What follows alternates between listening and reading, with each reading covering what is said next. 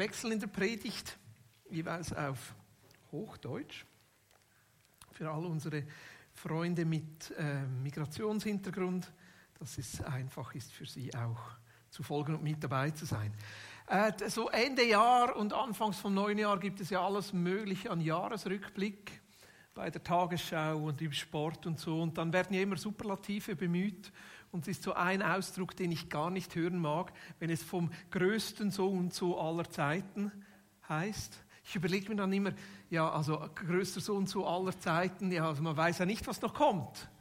Also ich meine, äh, Cristiano Ronaldo ist der größte Fußballer aller Zeiten, aber man weiß ja nie, vielleicht kommt ein zweiter Slatan Ibrahimovic. Und der größte Tennisspieler aller Zeiten ist auch klar, oder? Roger Federer. Ja, aber vielleicht kommt mal noch jemand Größeres. Der größte Predigter aller Zeiten ist auch klar. Michele Grenacher. Selbstverständlich.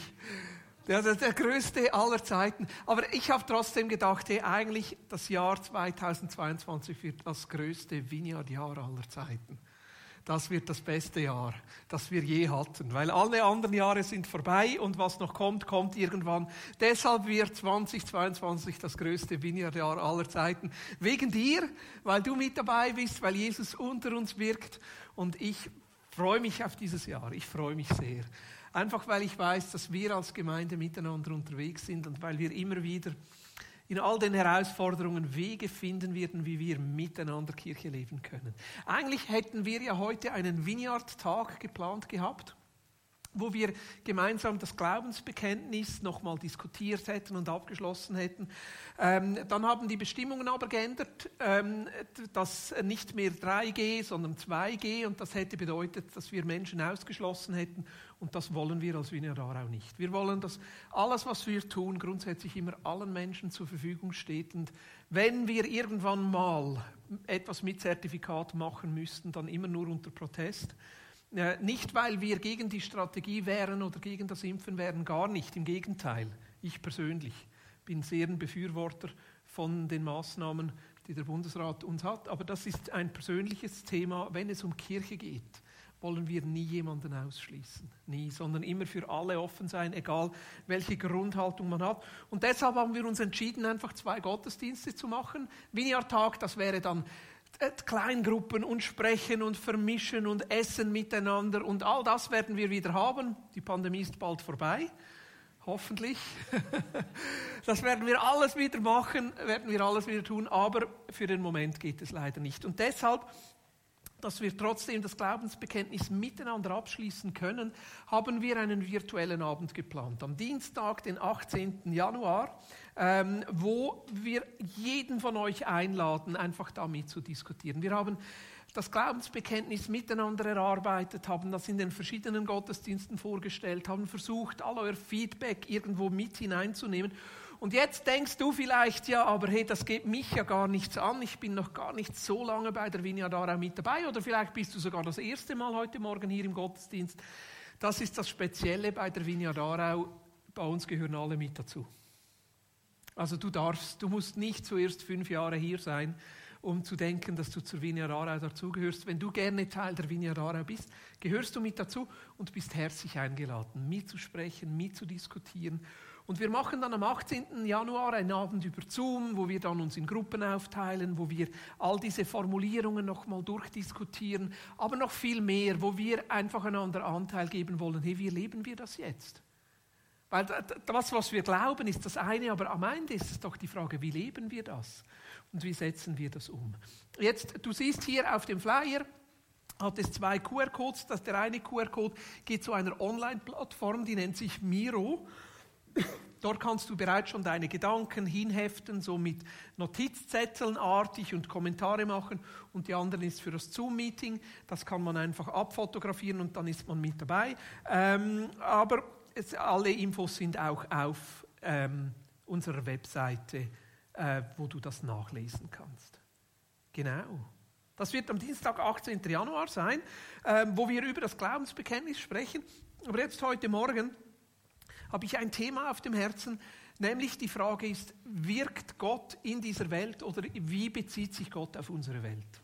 Tönt vielleicht im ersten Moment ein bisschen abstrakt, aber das hat mich unglaublich beschäftigt in den letzten Wochen äh, in dieser Frage, hey, wie, wie, wie wirkt Gott überhaupt unter uns? Und gerade so einleitend eigentlich im Start in dieses neue Jahr, weil wir als Vinja Darau, wir wünschen uns, dass Gott in uns, durch uns und in unserem Umfeld wirkt und dass sein Reich so richtig real wird unter uns und dass wir alle miteinander immer wieder Jesus erleben, aber vor allem auch, dass Menschen in unserem Umfeld diesen Jesus erleben können. Und deshalb für mich ist die Frage doch noch wichtig, ja, ja aber wie wirkt jetzt dieser Gott in dieser Welt?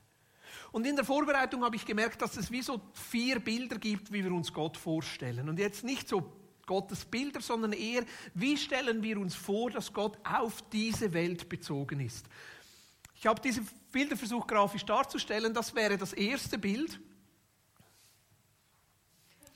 Gott als großer Abwesender. Äh, ich habe in der, in der Kante musste ich Dürrenmatt lesen. Dürrenmatt hat so ein, ein Text geschrieben, das ist wirklich ganz ein krasser, krasser Text, der, der, das nennt sich der Tunnel.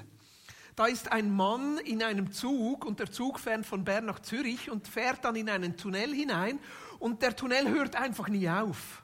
Und irgendwann merkt der, hey, der Tunnel hätte schon lange aufhören müssen und dann geht er durch den Zug durch, also ist ein bisschen eine längere Geschichte, und ist am Ende ganz vorne beim Führerstand und merkt, dass sowohl der Schaffner wie auch der Lokomotivführer schon lange abgesprungen sind und dass der Tunnel einfach hinunterfährt und nie aufhört und quasi der Zug ins Verderben ja, fährt. Das ist eine sehr ermutigende Geschichte, oder? Das ist so Dürrenmatts Verarbeitung und eigentlich ist dieser Zugführer, der steht für Gott und der Schaffner, der steht für Jesus. Gott, der sich schon lange von dieser Welt verabschiedet hat und die Welt ist am Arsch und geht zugrunde. Das war so das Bild, das Dürrenmatt mit diesem mit dieser Geschichte gezeichnet hat. Also Gott so als großer Abwesender, das ist so ein Bild, das Menschen in sich tragen. Es gibt gar keinen Gott. Wir sind uns selber überlassen in all unseren Herausforderungen. Das zweite Bild von Gott, wie sich Gott auf unsere Welt bezieht, wäre so, Gott als Beobachter irgendwie aus, so, aus dem Dunkeln heraus. So und zwei Augen, die irgendwo uns beobachten, von weit, weit weg her. Das wäre vielleicht so das agnostische Bild. Ja, so, wir wissen ja eigentlich nicht, ob es einen Gott gibt. Also, also äh, gibt es Gott wirklich oder nicht? Ja, wissen wir nicht. Aber wenn es Gott gibt, ja, irgendwo weit weg beobachtet er uns. Aber hat sicher nichts mit unserem Weltgeschehen zu tun. Das dritte Bild ist Gott als Uhrmacher der zwar alles erschaffen hat, alles, alles, alles, alles geordnet hat und dann wie die Uhr aufzieht und dann so das Leben laufen lässt, aber sich nicht mehr einmischt. Das ist so das Bild von Gott, das entstanden ist in der Aufklärung. Leibniz zum Beispiel hat dieses Bild geprägt von Gott als Uhrmacher. Ähm, aber so dieses, dieses Bild, man nennt das Deismus mit D, Deismus, so das Bild von Gott als quasi Begründer, dass er, der alles gemacht hat, weil irgendwie die Welt ohne Gott können wir uns trotzdem nicht ganz vorstellen, aber er ist jetzt sicher der, der Unbeteiligte, der von außen irgendwo das Ganze geordnet hat, aber sich jetzt nicht mehr einmischt. Und das vierte Bild, das wäre ein Gott, der sich eben sehr wohl einmischt und mittendrin ist und manchmal auch etwas in Brand setzt, etwas in Bewegung bringt. Gott, der sich einmischt. Und ich glaube, dass dieses vierte Bild eigentlich das Bild ist, das die Bibel uns zeichnet von Gott. Dass die Bibel uns einen Gott zeichnet, der nicht einfach nur das Ganze am Anfang geschaffen hat und sich dann zurückzieht. Dass Gott nicht nur ein Gott ist, der irgendwie von außen das beobachtet, sondern im Gegenteil, dass Gott ein sehr aktiver Gott ist, der Teil ist von unserem Leben und sich einmischt und immer wieder Dinge in Bewegung bringt und tut. Auch wenn wir es nicht sehen arbeitet Gott. Auch wenn wir es nicht fühlen, ist Gott dran, Dinge zu tun, Wege zu machen, Wunder zu tun. Und ich möchte euch eine Geschichte vorlesen aus dem Johannesevangelium, dass diese Begebenheit von diesem sich einmischenden Gott einfach am besten zeigt. Jürgen, darf ich den ein bisschen? Ich stolpere da immer drüber. Sehr gut, danke. Brauche ein bisschen Platz. Äh, Johannes 5. Ich lese euch diesen ganzen Abschnitt vor, dürft gerne in eurer Bibel mitlesen oder auf den Folien mitlesen. Ab Vers 1 bis Vers 18. Einige Zeit später war ein jüdisches Fest, Deshalb zog Jesus wieder nach Jerusalem. Dort liegt am Schafstor eine Teichanlage mit fünf Säulenhallen. Ihr hebräischer Name ist Bethesda. In den Hallen lagen viele Kranke, Blinde, Gelähmte und Ausgezehrte. Sie warteten darauf, dass das Wasser anfing sich zu bewegen, denn hin und wieder kam ein Engel Gottes zum Teich und wirbelte das Wasser auf. Der, der danach als erster ins Wasser hineinstieg, wurde gesund, ganz gleich unter welcher Krankheit er litt. Unter ihnen war ein Mann, der dort schon 38 Jahre verbraucht hatte, verbracht hatte, von Krankheit gezeichnet.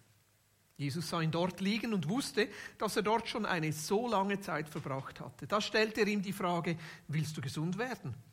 Der Kranke erwiderte, Herr, ich habe niemanden, der mich in den Teich trägt, wenn das Wasser aufsprudelt.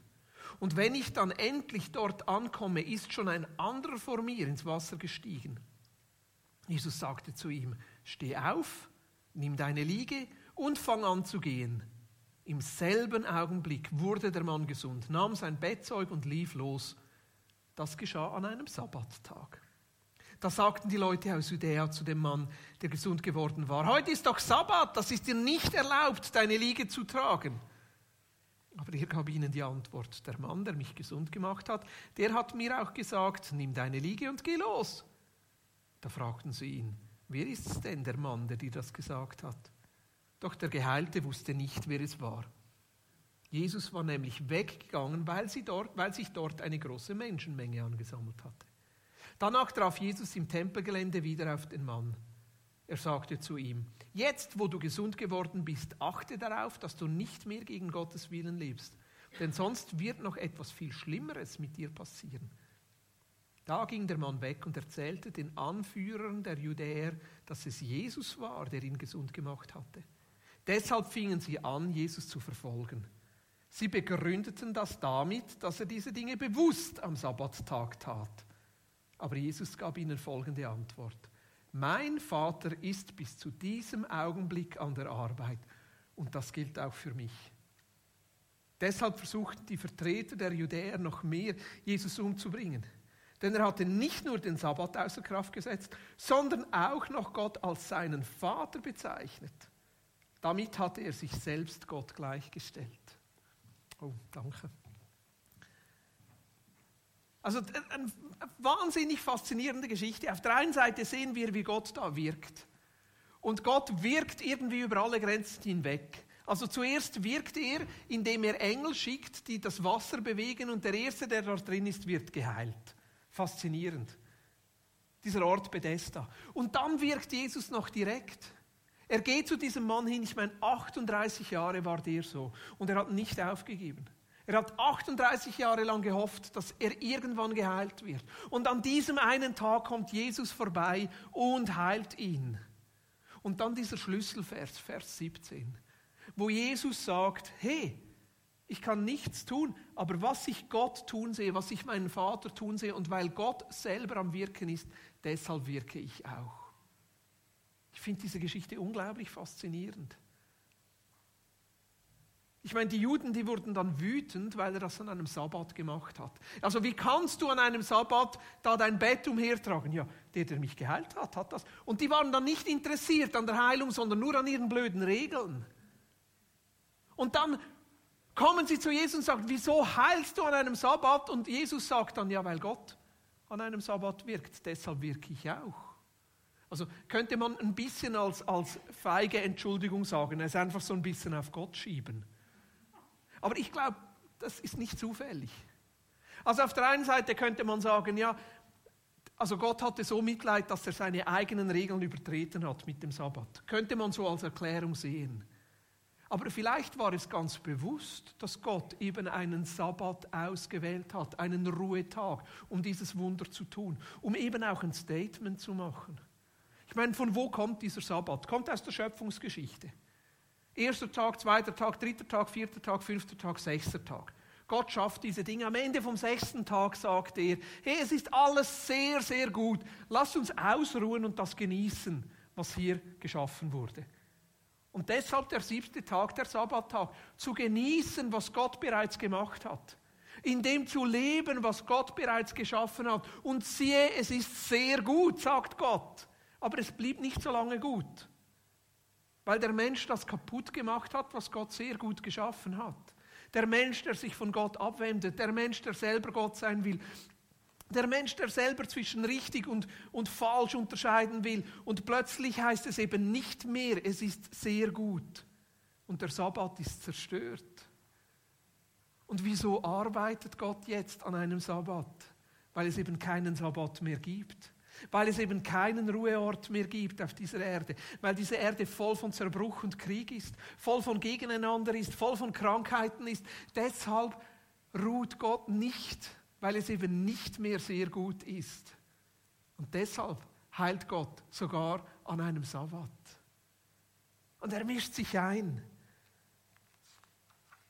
Er mischt sich ein. Also Gott ist nicht dieser Abwesende. Gott ist nicht der, der den fahrenden Zug einfach so verlässt und uns Menschen uns selber überlässt. Im Gegenteil. Er ist der, der sich einmischt und der den Zug auf ein anderes Gleis bringt, äh, die Tunnelausfahrt erwischt.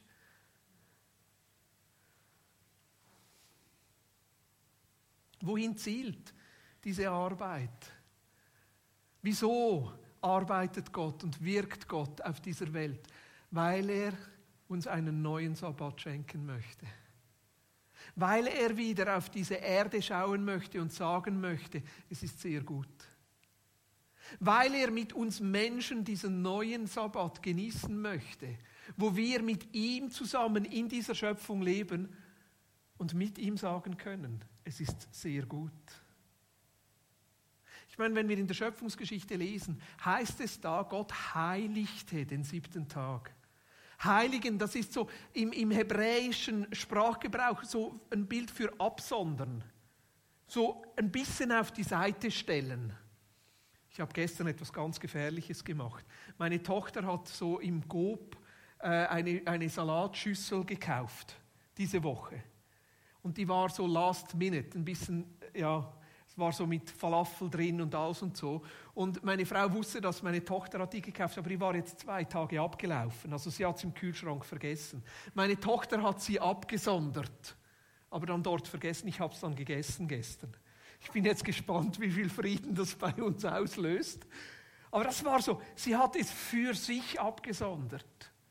Das ist das Wort Heiligen. Auf die Seite tun für etwas ganz Spezielles. Und so hat Gott diesen siebten Tag geheiligt und abgesondert, damit er mit uns Gemeinschaft haben kann an diesem guten Ort. Was ist das Ziel von Gottes Arbeit? Ist wieder dieser Sabbat und nicht irgendwo, sondern hier in seiner Schöpfung. Römer Kapitel 14, Vers 17 heißt, ist das Reich Gottes ist nicht Essen und Trinken, sondern Gerechtigkeit und Friede und Freude im Heiligen Geist.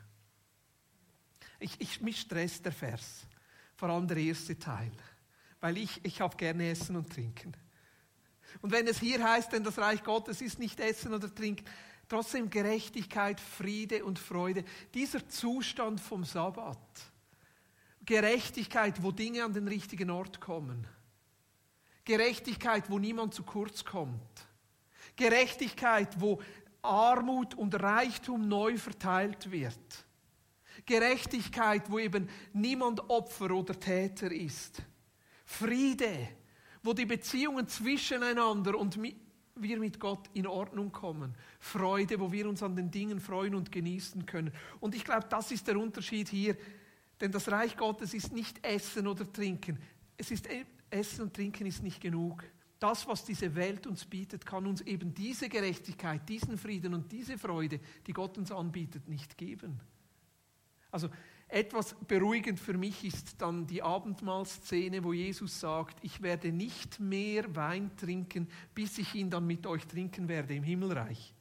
Das beruhigt mich dann. Das beruhigt mich dann. Also wenn, wenn dann alles wiederhergestellt ist, dann weiß ich, ich werde mit Jesus Wein trinken. Also etwas genießen, so Reich Gottes, essen und gehört auch dazu, versteht ihr? Es wird gegenständlich sein, aber trotzdem das, was uns zutiefst innen erfüllt, ist nicht der Genuss dieser Welt, sondern das, was der Heilige Geist tut. Oder Johannes 10, Vers 10 heißt es, der Dieb kommt nur, um zu stehlen und zu schlachten und zu verderben. Ich, das sagt Jesus, ich bin gekommen, damit sie Leben haben und es in Überfluss haben. Also das ist das Ziel von Gottes Wirken auf dieser Welt.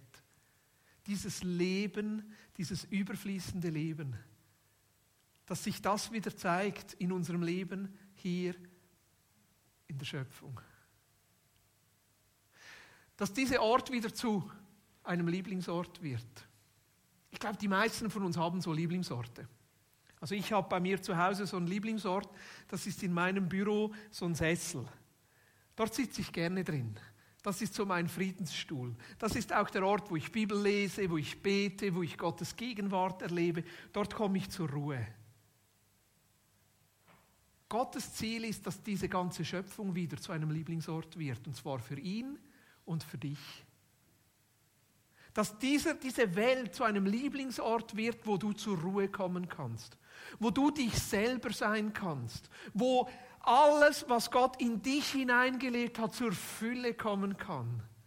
Aber dass es auch wieder ein Lieblingsort wird für Gott, wo er sagen kann, es ist sehr gut, wo er uns begegnen kann, wo er Gemeinschaft mit uns haben kann. Und Gott hat diese eine Mission, diesen Sabbat wiederherzustellen. Gott hat diese eine Mission, wieder zu diesem siebten Schöpfungstag zu kommen, diese Sabbatruhe und zu sagen, hey, es ist sehr gut. Es ist sehr gut. Ja, wie tut er es? Also ich glaube, das eine, was wichtig ist, dass wir sehen, Schlussendlich muss Gott es tun. Denn das Reich Gottes ist Gerechtigkeit, Friede und Freude im Heiligen Geist. Also es gab schon viele Weltverbesserungsprojekte, die kläglich gescheitert sind, weil wir Menschen es selber versucht haben. Also schlussendlich, es ist Gottes Schöpfung und er muss es wiederherstellen. Und trotzdem würde ich sagen, er tut es nicht ohne uns Menschen. Und das finde ich das Faszinierende. Also eigentlich könnten wir ja sagen, okay, es ist Gottes Werk, er soll es tun und wir überlassen alles ihm. Wir machen ein bisschen Kirche für uns, kommen ein bisschen zusammen, singen ein bisschen was, aber schlussendlich, wenn es um die Welt geht und Wiederherstellung dieser Welt, Gott muss es tun. Das könnten wir. Aber ich glaube nicht, dass Gott so wirkt. Und ich habe zwei Beispiele für euch aus der Apostelgeschichte, Kapitel 9 und Kapitel 10. Zwei Geschichten, die ich finde sehr exemplarisch zeigen, wie Gott eben in dieser Welt wirkt. Und ich möchte euch die kurz vorstellen. Die erste Geschichte, Apostelgeschichte 9, ist die Bekehrung von, von Saulus, von Saulus zu Paulus. Ich meine, Saulus war ja ein ganz schlimmer. Ich meine, das war so ein richtiger religiöser Eiferer. Ich weiß nicht genau, wieso er so wütend war auf die Christen, aber er war so richtig, richtig wütend. Und er ging zu seinen, zu seinen, äh, zu, zu seinen Pastoren, äh, zu seinen Leitern und hat gesagt, hey, gebt mir Briefe mit, damit, wenn ich irgendwo Christen finde, dass ich die gefangen nehmen kann, ich bringe die zurück nach Jerusalem, damit sie gefoltert werden und umgebracht werden. Ja, damit sie gesteinigt werden, weil das sind Gotteslästerer. Die haben ihm Briefe gegeben und der Saulus, der zieht darum und bringt die Christen ins Gefängnis. Und er, er geht nach Damaskus. Damaskus ist eine andere Stadt. Er reitet da mit ein paar Kollegen von Jerusalem nach Damaskus. Und während er so unterwegs ist, hat er plötzlich eine Erleuchtung. Es heißt so wie ein Blitz. Er fällt vom Pferd und liegt am Boden und ist blind. Also es war so hell, dass er einfach blind war und er hört dann eine Stimme und die Stimme sagt zu ihm, Saul, wieso verfolgst du mich? Und er zappelt da so rum und sagt, ja, wer bist du? Wer bist du? Und er sagt, ich bin Jesus, ich bin den, den du verfolgst. Ich bin den, den du verfolgst. Ich meine, ich finde das fantastisch, wie Jesus sich mit seinem Bodenpersonal identifiziert. Wenn Menschen Christen verfolgen, verfolgen sie Jesus und er ist blind. Und die Gefährten müssen den Saulus nach Damaskus führen an der Hand und drei Tage lang betet er und fastet er. Und dann ist ganz interessant. Im Apostelgeschichte 9 ist dann wie ein Break. Also ist so wie die erste Episode ist fertig. Und dann kommt eine zweite Episode. So ein bisschen Cliffhanger. Und dann heißt es, Und in Damaskus war ein Mann, der Jesus nachfolgt mit dem Namen Hananias. Und ich sage euch, von diesem Hananias hörte man weder vorher noch nachher noch was. Der ist der große Unbekannte im Neuen Testament. Plötzlich taucht dieser Hananias auf. Das Einzige, was man weiß, ist, ist ein Jünger von Jesus. Er wohnt in Damaskus. Wir wissen nicht, ob der Ältester ist oder Lehrer oder Schafzüchter, ob, ob der lesen kann oder nicht. Keine Ahnung von diesem Hananias. Aber plötzlich heißt es, dass Jesus diesem Hananias begegnet. Der hat eine Vision und Jesus sagt zu Hananias, hey Hananias, ich, ich möchte, dass du in diese Straße gehst. Die hatten keine Straßennamen. Aber diese Straße hieß die gerade Straße und dort ist dieses und dieses Haus. Geh in dieses Haus, dort ist Saulus von Tarsus. Er ist am Beten und er hat eine Vision, dass du zu ihm kommst.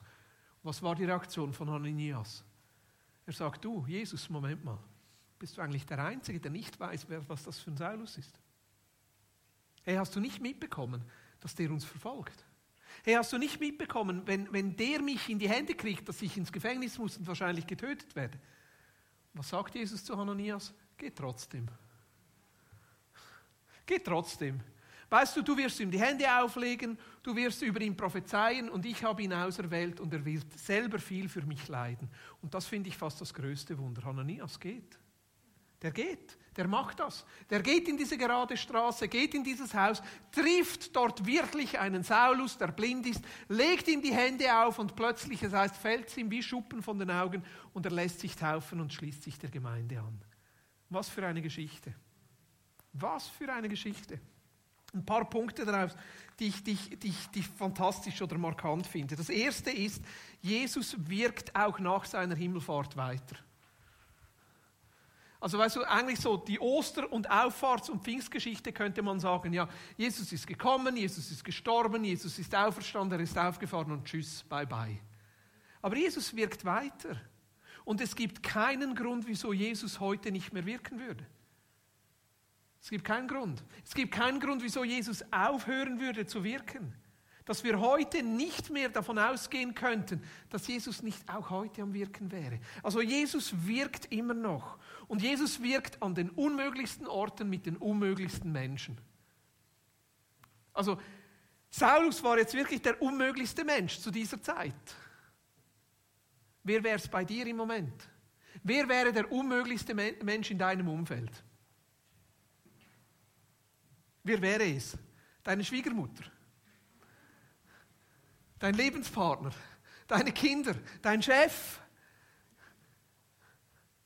dein Vater, deine Mutter, dein Nachbar, dein Arbeitskollege. Wir haben doch alle um uns herum so Menschen, wo wir denken, also die Person sicher nie. Wieso? Vielleicht ist doch Jesus gerade bei dieser Person im Moment dran, ihr zu begegnen zu wirken, etwas zu tun. Ich meine, es ist Jesus.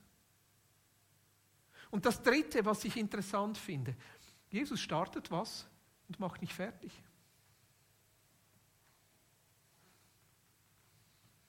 Also das ist wie wenn du den Gutzli-Teig machst, ausrollst, ausstichst, aufs Blech tust und dann stehen lässt.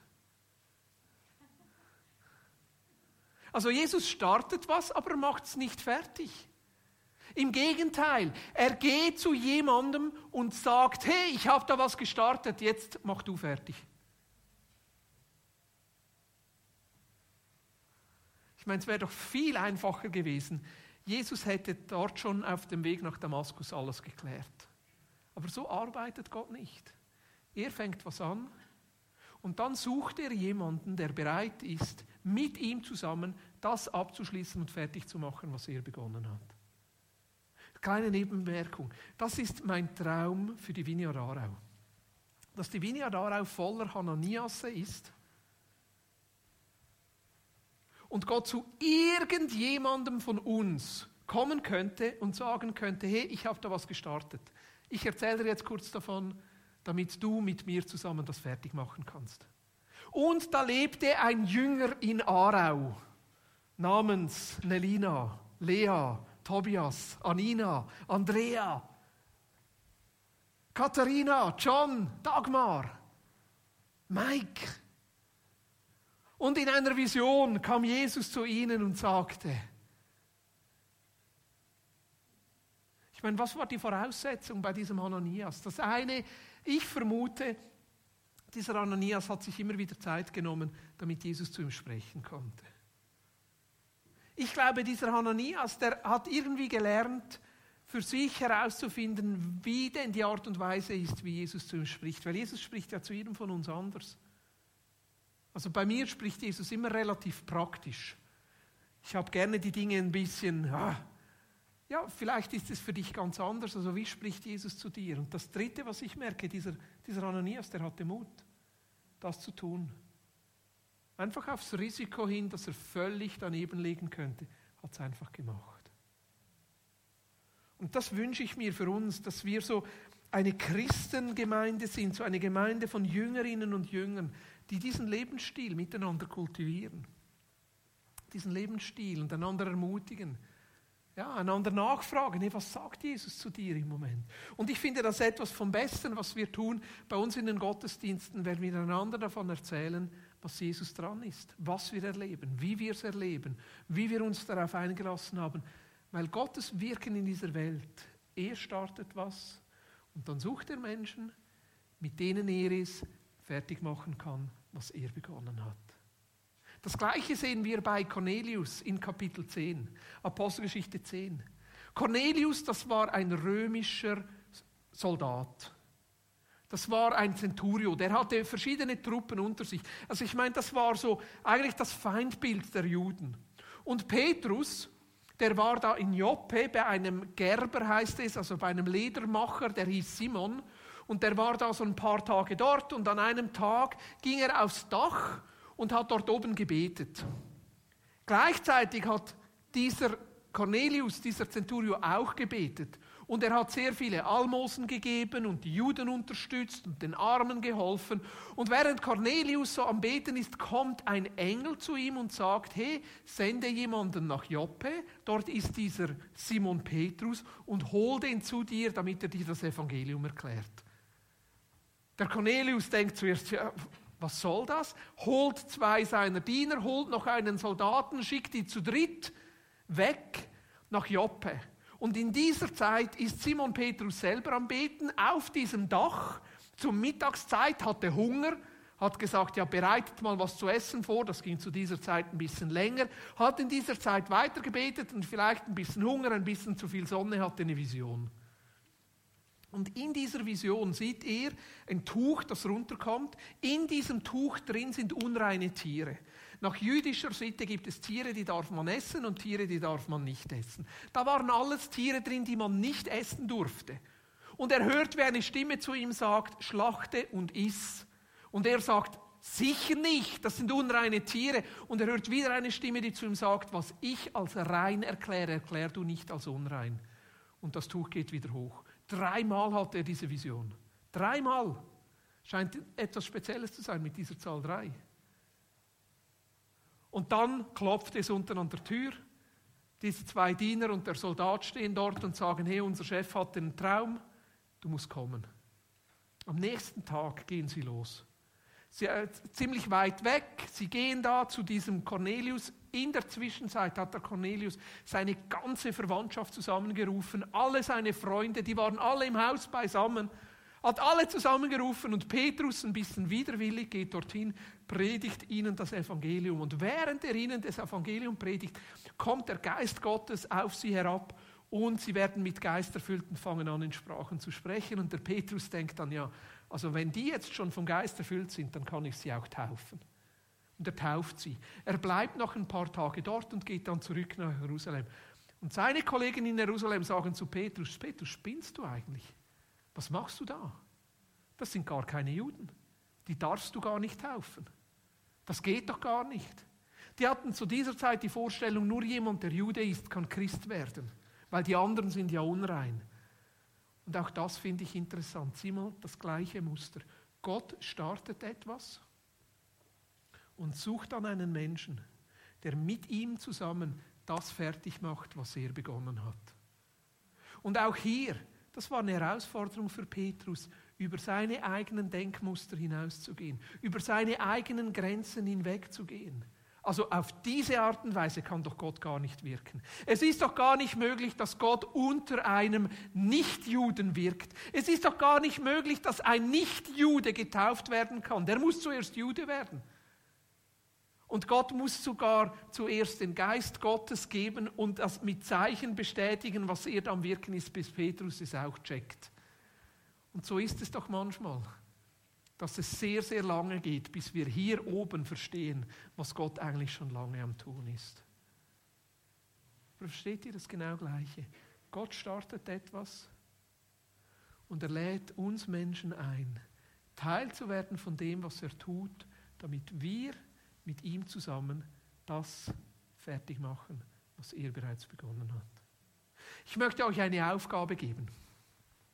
Also alle Aufgabenbüchlein hervornehmen. Aufgabe bis die nächsten Gottesdienste. Fangt mal an zu beobachten. Fangt mal zu beobachten, wo könnte Gott in eurem Umfeld am Wirken sein?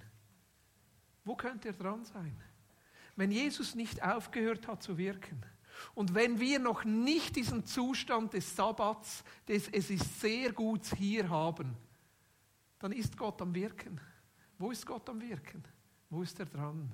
Wo könnte er etwas tun? In deiner Klasse, in deinem Quartier, in deiner Familie, an deinem Arbeitsplatz, in deinem Umfeld. Wo könnte Jesus dran sein? Und dann der zweite Schritt wäre die ganz einfache Frage. Jesus, wie möchtest du mich dazu gebrauchen, um das fertig zu machen, was du begonnen hast? Wie möchtest du mich dazu gebrauchen, um das fertig zu machen, was du begonnen hast?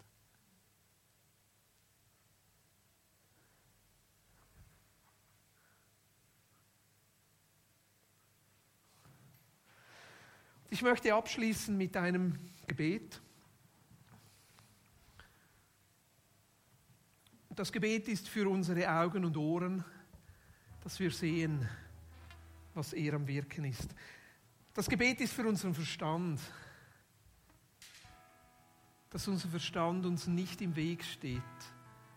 Unsere Denkbarrieren, wie Gott wirken müsste und was richtig und falsch ist. Und das Gebet ist für unsere Herz und Hände, dass wir den Mut haben, das zu tun, was er uns sagt. Und Jesus, zuerst möchten wir dir einfach danken, dass du nicht aufgehört hast zu wirken. Und ich danke dir, Jesus, dass du nicht aufhören wirst zu wirken, bis du wieder sagen kannst, es ist sehr gut.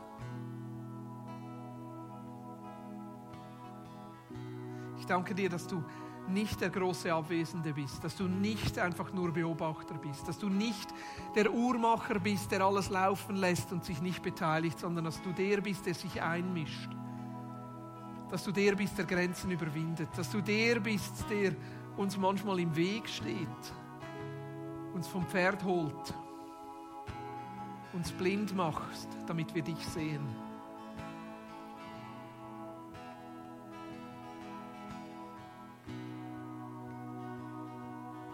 Jesus, ich bete jetzt für unsere Augen. Jesus, erleuchte unsere Augen, auch die Augen unseres Herzens, damit wir sehen, wo du am Wirken bist in unserem Umfeld. Lass uns sehen, wo du am Arbeiten bist, wo du Dinge am Tun bist. Und Jesus, ich bete für unseren Verstand, dass wir dir keine Grenzen setzen dass wir Dinge nicht versuchen einzuordnen, gemäß dem, was wir für richtig und falsch empfinden, sondern dass wir offen sind für das, was du tust. Dass wir dein Wirken erkennen können und uns darauf einlassen können. Und dieses, ich bete für unsere Herzen und unsere Hände, dass du uns den Mut gibst, die Dinge zu tun, die du uns aufträgst. Mit dir zusammen zu wirken. Gib uns den Mut, Jesus, dort Dinge zu sagen, dort Dinge zu tun, dort uns einzulassen, wo wir dich am Werk spüren, Jesus, wo wir vermuten, dass du dran bist.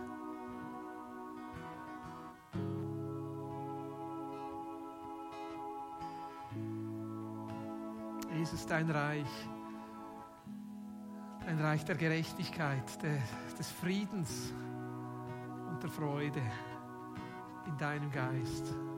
Dieses Reich suchen wir und wünschen wir uns, dass es zunimmt in uns, durch uns und in unserer Region. In deinem Namen, Jesus. Amen.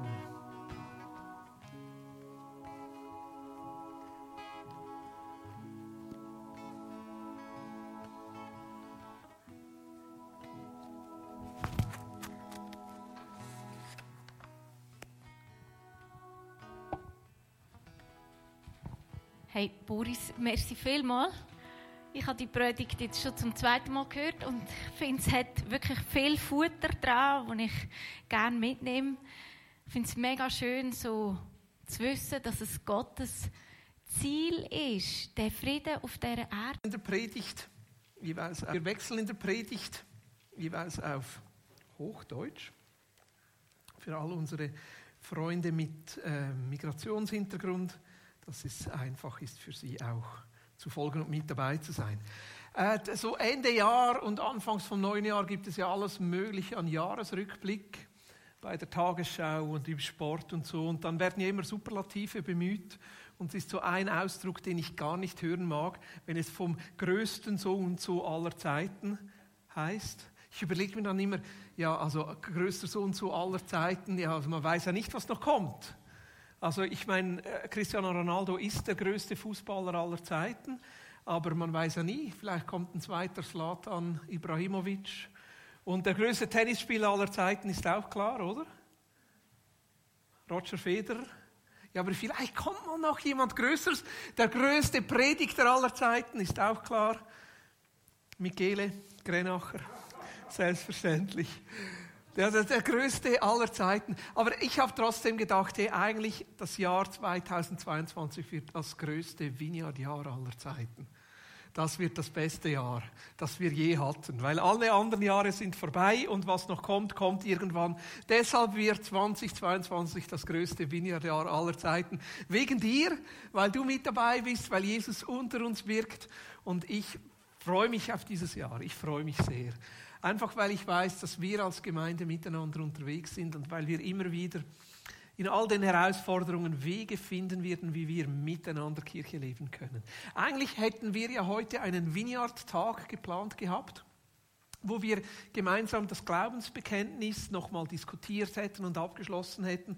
Ähm, dann haben die Bestimmungen aber geändert, ähm, dass nicht mehr 3G, sondern 2G und das hätte bedeutet, dass wir Menschen ausgeschlossen hätten und das wollen wir als Wiener auch nicht. Wir wollen, dass alles, was wir tun, grundsätzlich immer allen Menschen zur Verfügung steht und wenn wir irgendwann mal etwas mit Zertifikat machen müssten, dann immer nur unter Protest. Nicht, weil wir gegen die Strategie wären oder gegen das Impfen wären, gar nicht. Im Gegenteil, ich persönlich bin sehr ein Befürworter von den Maßnahmen, die der Bundesrat uns hat. Aber das ist ein persönliches Thema. Wenn es um Kirche geht, wollen wir nie jemanden ausschließen. Nie, sondern immer für alle offen sein, egal welche Grundhaltung man hat. Und deshalb haben wir uns entschieden, einfach zwei Gottesdienste zu machen. Vineyard-Tag, das wäre dann äh, Kleingruppen und sprechen und vermischen und essen miteinander und all das werden wir wieder haben. Die Pandemie ist bald vorbei. Hoffentlich. Das werden wir alles wieder machen, werden wir alles wieder tun, aber für den Moment geht es leider nicht. Und deshalb dass wir trotzdem das Glaubensbekenntnis miteinander abschließen können, haben wir einen virtuellen Abend geplant. Am Dienstag, den 18. Januar, ähm, wo wir jeden von euch einladen, einfach damit zu diskutieren. Wir haben das Glaubensbekenntnis miteinander erarbeitet, haben das in den verschiedenen Gottesdiensten vorgestellt, haben versucht, all euer Feedback irgendwo mit hineinzunehmen und jetzt denkst du vielleicht, ja, aber hey, das geht mich ja gar nichts an. Ich bin noch gar nicht so lange bei der Vineyard Aarau mit dabei. Oder vielleicht bist du sogar das erste Mal heute Morgen hier im Gottesdienst.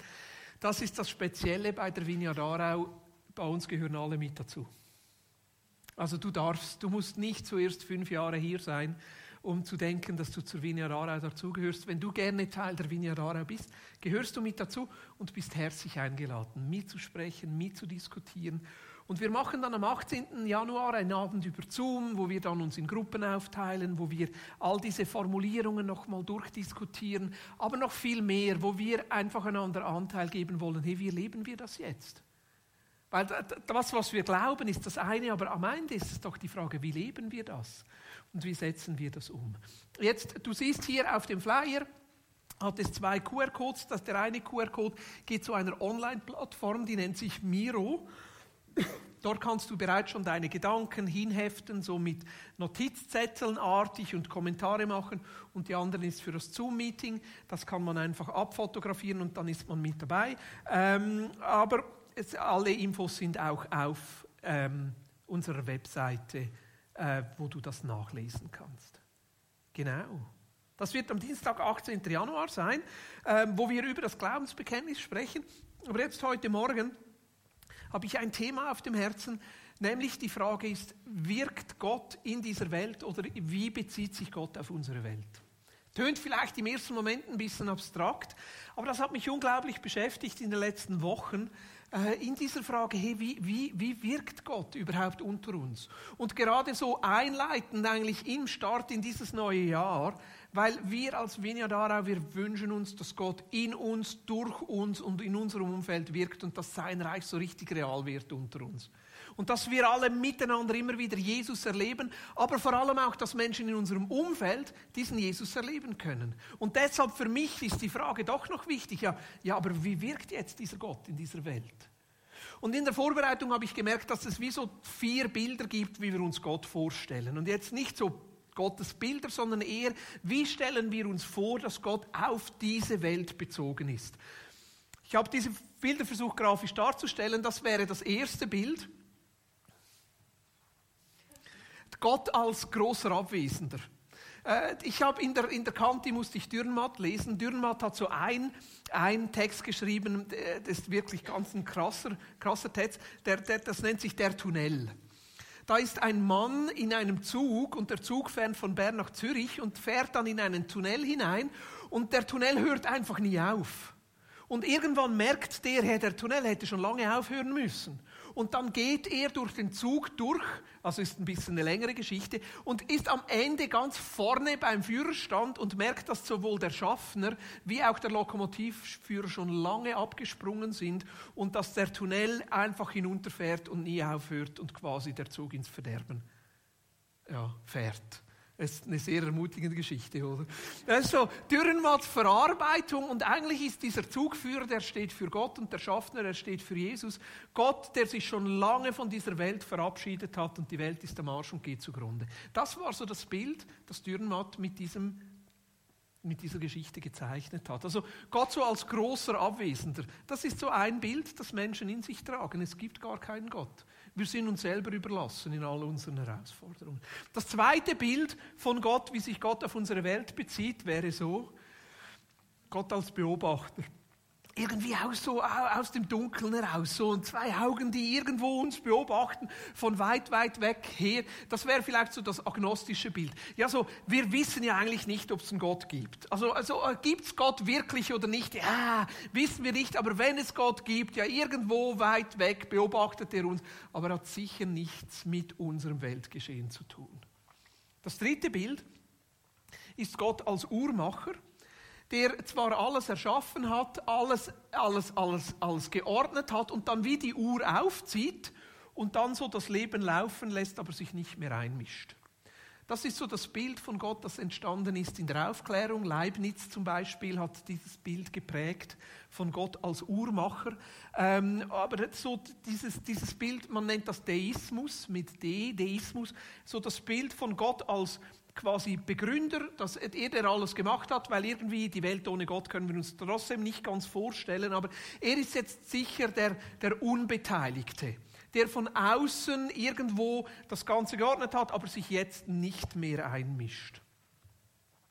Und das vierte Bild, das wäre ein Gott, der sich eben sehr wohl einmischt und mittendrin ist und manchmal auch etwas in Brand setzt, etwas in Bewegung bringt. Gott, der sich einmischt. Und ich glaube, dass dieses vierte Bild eigentlich das Bild ist, das die Bibel uns zeichnet von Gott. Dass die Bibel uns einen Gott zeichnet, der nicht einfach nur das Ganze am Anfang geschaffen hat und sich dann zurückzieht. Dass Gott nicht nur ein Gott ist, der irgendwie von außen das beobachtet, sondern im Gegenteil, dass Gott ein sehr aktiver Gott ist, der Teil ist von unserem Leben und sich einmischt und immer wieder Dinge in Bewegung bringt und tut. Auch wenn wir es nicht sehen arbeitet Gott. Auch wenn wir es nicht fühlen, ist Gott dran, Dinge zu tun, Wege zu machen, Wunder zu tun.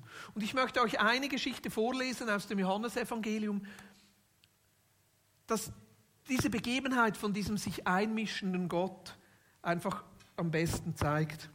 Jürgen, darf ich den ein bisschen? Ich stolpere da immer drüber. Sehr gut, danke. Brauche ein bisschen Platz. Äh, Johannes 5.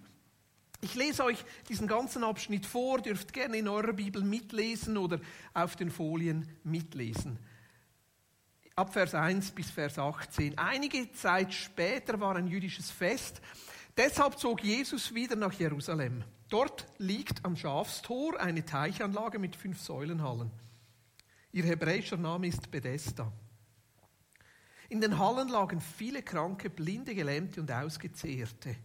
Sie warteten darauf, dass das Wasser anfing sich zu bewegen, denn hin und wieder kam ein Engel Gottes zum Teich und wirbelte das Wasser auf. Der, der danach als erster ins Wasser hineinstieg, wurde gesund, ganz gleich unter welcher Krankheit er litt. Unter ihnen war ein Mann, der dort schon 38 Jahre verbraucht hatte, verbracht hatte, von Krankheit gezeichnet. Jesus sah ihn dort liegen und wusste, dass er dort schon eine so lange Zeit verbracht hatte. Da stellte er ihm die Frage, willst du gesund werden? Der Kranke erwiderte, Herr, ich habe niemanden, der mich in den Teich trägt, wenn das Wasser aufsprudelt. Und wenn ich dann endlich dort ankomme, ist schon ein anderer vor mir ins Wasser gestiegen. Jesus sagte zu ihm, steh auf, nimm deine Liege und fang an zu gehen. Im selben Augenblick wurde der Mann gesund, nahm sein Bettzeug und lief los. Das geschah an einem Sabbattag. Da sagten die Leute aus Judäa zu dem Mann, der gesund geworden war, heute ist doch Sabbat, das ist dir nicht erlaubt, deine Liege zu tragen. Aber er gab ihnen die Antwort, der Mann, der mich gesund gemacht hat, der hat mir auch gesagt, nimm deine Liege und geh los. Da fragten sie ihn, wer ist es denn, der Mann, der dir das gesagt hat? Doch der Geheilte wusste nicht, wer es war. Jesus war nämlich weggegangen, weil, dort, weil sich dort eine große Menschenmenge angesammelt hatte. Danach traf Jesus im Tempelgelände wieder auf den Mann. Er sagte zu ihm, jetzt wo du gesund geworden bist, achte darauf, dass du nicht mehr gegen Gottes Willen lebst, denn sonst wird noch etwas viel Schlimmeres mit dir passieren. Da ging der Mann weg und erzählte den Anführern der Judäer, dass es Jesus war, der ihn gesund gemacht hatte. Deshalb fingen sie an, Jesus zu verfolgen. Sie begründeten das damit, dass er diese Dinge bewusst am Sabbattag tat. Aber Jesus gab ihnen folgende Antwort. Mein Vater ist bis zu diesem Augenblick an der Arbeit und das gilt auch für mich. Deshalb versuchten die Vertreter der Judäer noch mehr, Jesus umzubringen. Denn er hatte nicht nur den Sabbat außer Kraft gesetzt, sondern auch noch Gott als seinen Vater bezeichnet. Damit hatte er sich selbst Gott gleichgestellt. Oh, danke. Also eine wahnsinnig faszinierende Geschichte. Auf der einen Seite sehen wir, wie Gott da wirkt. Und Gott wirkt irgendwie über alle Grenzen hinweg. Also zuerst wirkt er, indem er Engel schickt, die das Wasser bewegen und der Erste, der dort drin ist, wird geheilt. Faszinierend. Dieser Ort Bethesda. Und dann wirkt Jesus noch direkt. Er geht zu diesem Mann hin, ich meine, 38 Jahre war der so und er hat nicht aufgegeben. Er hat 38 Jahre lang gehofft, dass er irgendwann geheilt wird. Und an diesem einen Tag kommt Jesus vorbei und heilt ihn.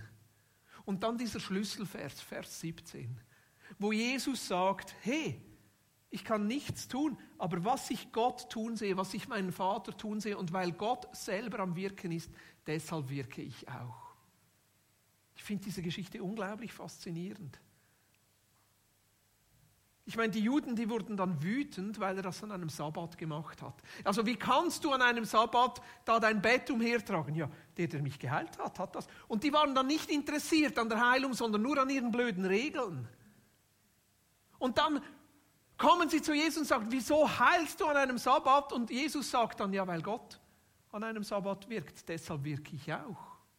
Also könnte man ein bisschen als, als feige Entschuldigung sagen, es einfach so ein bisschen auf Gott schieben. Aber ich glaube, das ist nicht zufällig. Also auf der einen Seite könnte man sagen, ja, also Gott hatte so Mitleid, dass er seine eigenen Regeln übertreten hat mit dem Sabbat. Könnte man so als Erklärung sehen. Aber vielleicht war es ganz bewusst, dass Gott eben einen Sabbat ausgewählt hat, einen Ruhetag, um dieses Wunder zu tun, um eben auch ein Statement zu machen. Ich meine, von wo kommt dieser Sabbat? Kommt aus der Schöpfungsgeschichte. Erster Tag, zweiter Tag, dritter Tag, vierter Tag, fünfter Tag, sechster Tag. Gott schafft diese Dinge. Am Ende vom sechsten Tag sagt er, hey, es ist alles sehr, sehr gut. Lass uns ausruhen und das genießen, was hier geschaffen wurde. Und deshalb der siebte Tag, der Sabbattag, zu genießen, was Gott bereits gemacht hat. In dem zu leben, was Gott bereits geschaffen hat. Und siehe, es ist sehr gut, sagt Gott. Aber es blieb nicht so lange gut. Weil der Mensch das kaputt gemacht hat, was Gott sehr gut geschaffen hat. Der Mensch, der sich von Gott abwendet, der Mensch, der selber Gott sein will, der Mensch, der selber zwischen richtig und, und falsch unterscheiden will. Und plötzlich heißt es eben nicht mehr, es ist sehr gut. Und der Sabbat ist zerstört. Und wieso arbeitet Gott jetzt an einem Sabbat? Weil es eben keinen Sabbat mehr gibt weil es eben keinen Ruheort mehr gibt auf dieser Erde, weil diese Erde voll von Zerbruch und Krieg ist, voll von Gegeneinander ist, voll von Krankheiten ist. Deshalb ruht Gott nicht, weil es eben nicht mehr sehr gut ist. Und deshalb heilt Gott sogar an einem Sabbat. Und er mischt sich ein. Er mischt sich ein. Also Gott ist nicht dieser Abwesende. Gott ist nicht der, der den fahrenden Zug einfach so verlässt und uns Menschen uns selber überlässt. Im Gegenteil. Er ist der, der sich einmischt und der den Zug auf ein anderes Gleis bringt, äh, die Tunnelausfahrt erwischt.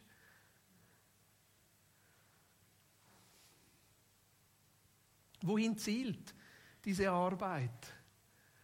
Wieso arbeitet Gott und wirkt Gott auf dieser Welt, weil er uns einen neuen Sabbat schenken möchte. Weil er wieder auf diese Erde schauen möchte und sagen möchte, es ist sehr gut. Weil er mit uns Menschen diesen neuen Sabbat genießen möchte, wo wir mit ihm zusammen in dieser Schöpfung leben und mit ihm sagen können, es ist sehr gut. Ich meine, wenn wir in der Schöpfungsgeschichte lesen, heißt es da, Gott heiligte den siebten Tag. Heiligen, das ist so im, im hebräischen Sprachgebrauch so ein Bild für absondern. So ein bisschen auf die Seite stellen. Ich habe gestern etwas ganz Gefährliches gemacht. Meine Tochter hat so im Gob äh, eine, eine Salatschüssel gekauft, diese Woche. Und die war so last minute, ein bisschen, ja, war so mit Falafel drin und alles und so. Und meine Frau wusste, dass meine Tochter hat die gekauft, aber die war jetzt zwei Tage abgelaufen. Also sie hat es im Kühlschrank vergessen. Meine Tochter hat sie abgesondert, aber dann dort vergessen. Ich habe es dann gegessen gestern. Ich bin jetzt gespannt, wie viel Frieden das bei uns auslöst. Aber das war so, sie hat es für sich abgesondert. Das ist das Wort Heiligen auf die Seite tun für etwas ganz Spezielles. Und so hat Gott diesen siebten Tag geheiligt und abgesondert, damit er mit uns Gemeinschaft haben kann an diesem guten Ort. Was ist das Ziel von Gottes Arbeit? Ist wieder dieser Sabbat. Und nicht irgendwo, sondern hier in seiner Schöpfung. Römer Kapitel 14, Vers 17 heißt, ist das Reich Gottes ist nicht Essen und Trinken, sondern Gerechtigkeit und Friede und Freude im Heiligen Geist. Ich, ich, mich stresst der Vers, vor allem der erste Teil, weil ich, ich habe gerne Essen und Trinken. Und wenn es hier heißt, denn das Reich Gottes ist nicht Essen oder Trinken, trotzdem Gerechtigkeit, Friede und Freude, dieser Zustand vom Sabbat, Gerechtigkeit, wo Dinge an den richtigen Ort kommen. Gerechtigkeit, wo niemand zu kurz kommt. Gerechtigkeit, wo Armut und Reichtum neu verteilt wird.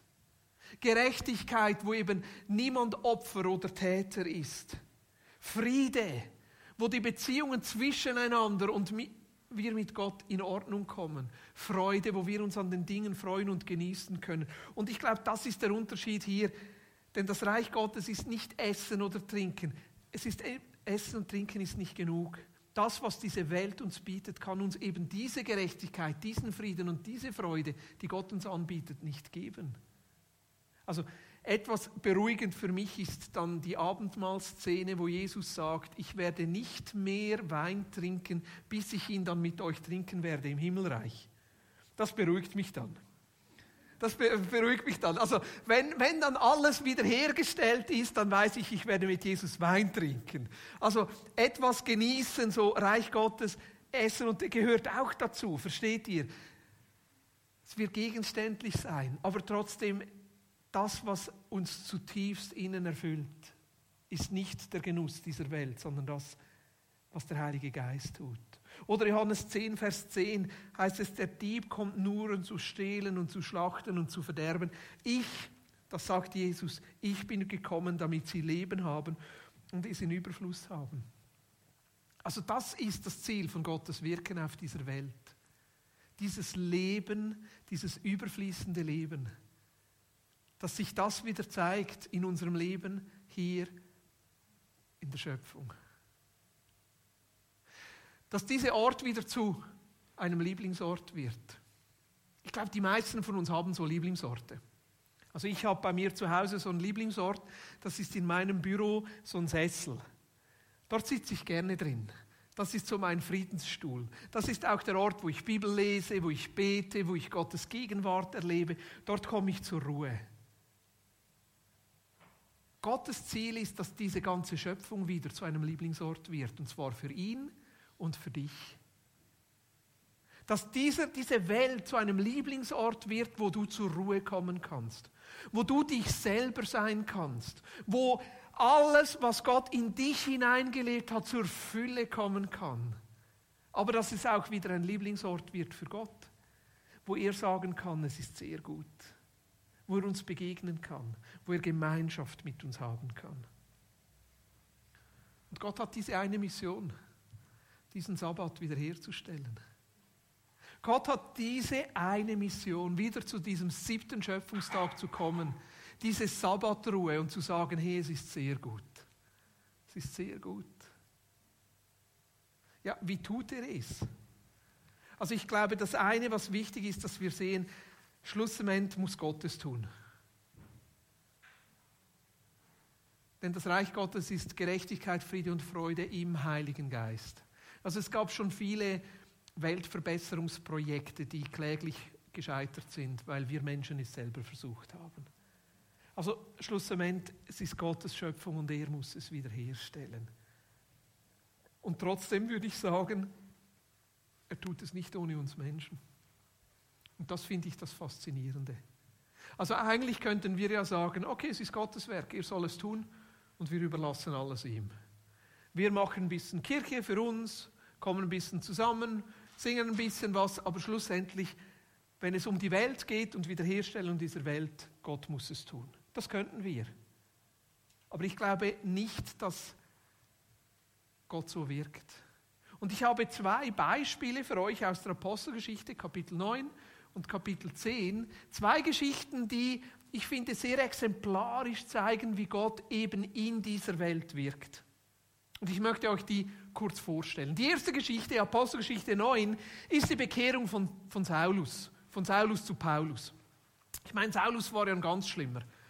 Ich meine, das war so ein richtiger religiöser Eiferer. Ich weiß nicht genau, wieso er so wütend war auf die Christen, aber er war so richtig, richtig wütend. Und der ging zu seinen, zu seinen, äh, zu, zu seinen Pastoren, äh, zu seinen Leitern und hat gesagt, hey, gebt mir Briefe mit, damit, wenn ich irgendwo Christen finde, dass ich die gefangen nehmen kann, ich bringe die zurück nach Jerusalem, damit sie gefoltert werden und umgebracht werden. Ja, damit sie gesteinigt werden, weil das sind Gotteslästerer. Die haben ihm Briefe gegeben und der Saulus, der zieht darum und bringt die Christen ins Gefängnis. Und er, er geht nach Damaskus. Damaskus ist eine andere Stadt. Er reitet da mit ein paar Kollegen von Jerusalem nach Damaskus. Und während er so unterwegs ist, hat er plötzlich eine Erleuchtung. Es heißt so wie ein Blitz. Er fällt vom Pferd und liegt am Boden und ist blind.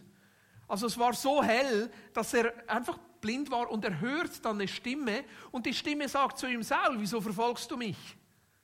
Und er zappelt da so rum und sagt, ja, wer bist du?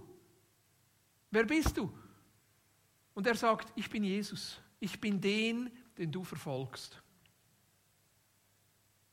Ich bin den, den du verfolgst. Ich meine, ich finde das fantastisch, wie Jesus sich mit seinem Bodenpersonal identifiziert. Wenn Menschen Christen verfolgen, verfolgen sie Jesus. Und er ist blind und die Gefährten müssen den Saulus nach Damaskus führen an der Hand und drei Tage lang betet er und fastet er. Und dann ist ganz interessant. Im Apostelgeschichte 9 ist dann wie ein Break. Also ist so wie die erste Episode ist fertig. Und dann kommt eine zweite Episode. So ein bisschen Cliffhanger. Und dann heißt es, und in Damaskus war ein Mann, der Jesus nachfolgt mit dem Namen Hananias. Und ich sage euch, von diesem Hananias hörte man weder vorher noch nachher noch was. Der ist der große Unbekannte im Neuen Testament. Plötzlich taucht dieser Hananias auf. Das Einzige, was man weiß, ist, ist ein Jünger von Jesus. Er wohnt in Damaskus. Wir wissen nicht, ob der Ältester ist oder Lehrer oder Schafzüchter, ob, ob der lesen kann oder nicht. Keine Ahnung von diesem Hananias. Aber plötzlich heißt es, dass Jesus diesem Hananias begegnet der hat eine Vision und Jesus sagt zu Hananias, hey Hananias, ich, ich möchte, dass du in diese Straße gehst. Die hatten keine Straßennamen. Aber diese Straße hieß die gerade Straße und dort ist dieses und dieses Haus. Geh in dieses Haus, dort ist Saulus von Tarsus. Er ist am Beten und er hat eine Vision, dass du zu ihm kommst. Was war die Reaktion von Hananias? Er sagt, du, Jesus, Moment mal. Bist du eigentlich der Einzige, der nicht weiß, was das für ein Saulus ist? Hey, hast du nicht mitbekommen, dass der uns verfolgt? Hey, hast du nicht mitbekommen, wenn, wenn der mich in die Hände kriegt, dass ich ins Gefängnis muss und wahrscheinlich getötet werde? Was sagt Jesus zu Hananias? Geh trotzdem. Geh trotzdem. Weißt du, du wirst ihm die Hände auflegen, du wirst über ihn prophezeien und ich habe ihn auserwählt und er wird selber viel für mich leiden. Und das finde ich fast das größte Wunder. Hananias geht. Der geht, der macht das. Der geht in diese gerade Straße, geht in dieses Haus, trifft dort wirklich einen Saulus, der blind ist, legt ihm die Hände auf und plötzlich, es heißt, fällt es ihm wie Schuppen von den Augen und er lässt sich taufen und schließt sich der Gemeinde an. Was für eine Geschichte. Was für eine Geschichte. Ein paar Punkte daraus, die ich, die, die, die ich fantastisch oder markant finde. Das erste ist, Jesus wirkt auch nach seiner Himmelfahrt weiter. Also weißt du, eigentlich so die Oster- und Auffahrts- und Pfingstgeschichte könnte man sagen, ja, Jesus ist gekommen, Jesus ist gestorben, Jesus ist auferstanden, er ist aufgefahren und tschüss, bye bye. Aber Jesus wirkt weiter. Und es gibt keinen Grund, wieso Jesus heute nicht mehr wirken würde. Es gibt keinen Grund. Es gibt keinen Grund, wieso Jesus aufhören würde zu wirken. Dass wir heute nicht mehr davon ausgehen könnten, dass Jesus nicht auch heute am Wirken wäre. Also Jesus wirkt immer noch. Und Jesus wirkt an den unmöglichsten Orten mit den unmöglichsten Menschen. Also Saulus war jetzt wirklich der unmöglichste Mensch zu dieser Zeit. Wer wäre es bei dir im Moment? Wer wäre der unmöglichste Mensch in deinem Umfeld? Wer wäre es? Deine Schwiegermutter? Dein Lebenspartner? Deine Kinder? Dein Chef? Dein Vater, deine Mutter, dein Nachbar, dein Arbeitskollege. Wir haben doch alle um uns herum so Menschen, wo wir denken, also die Person sicher nie. Wieso? Vielleicht ist doch Jesus gerade bei dieser Person im Moment dran, ihr zu begegnen, zu wirken, etwas zu tun. Ich meine, es ist Jesus. Und das Dritte, was ich interessant finde, Jesus startet was und macht nicht fertig.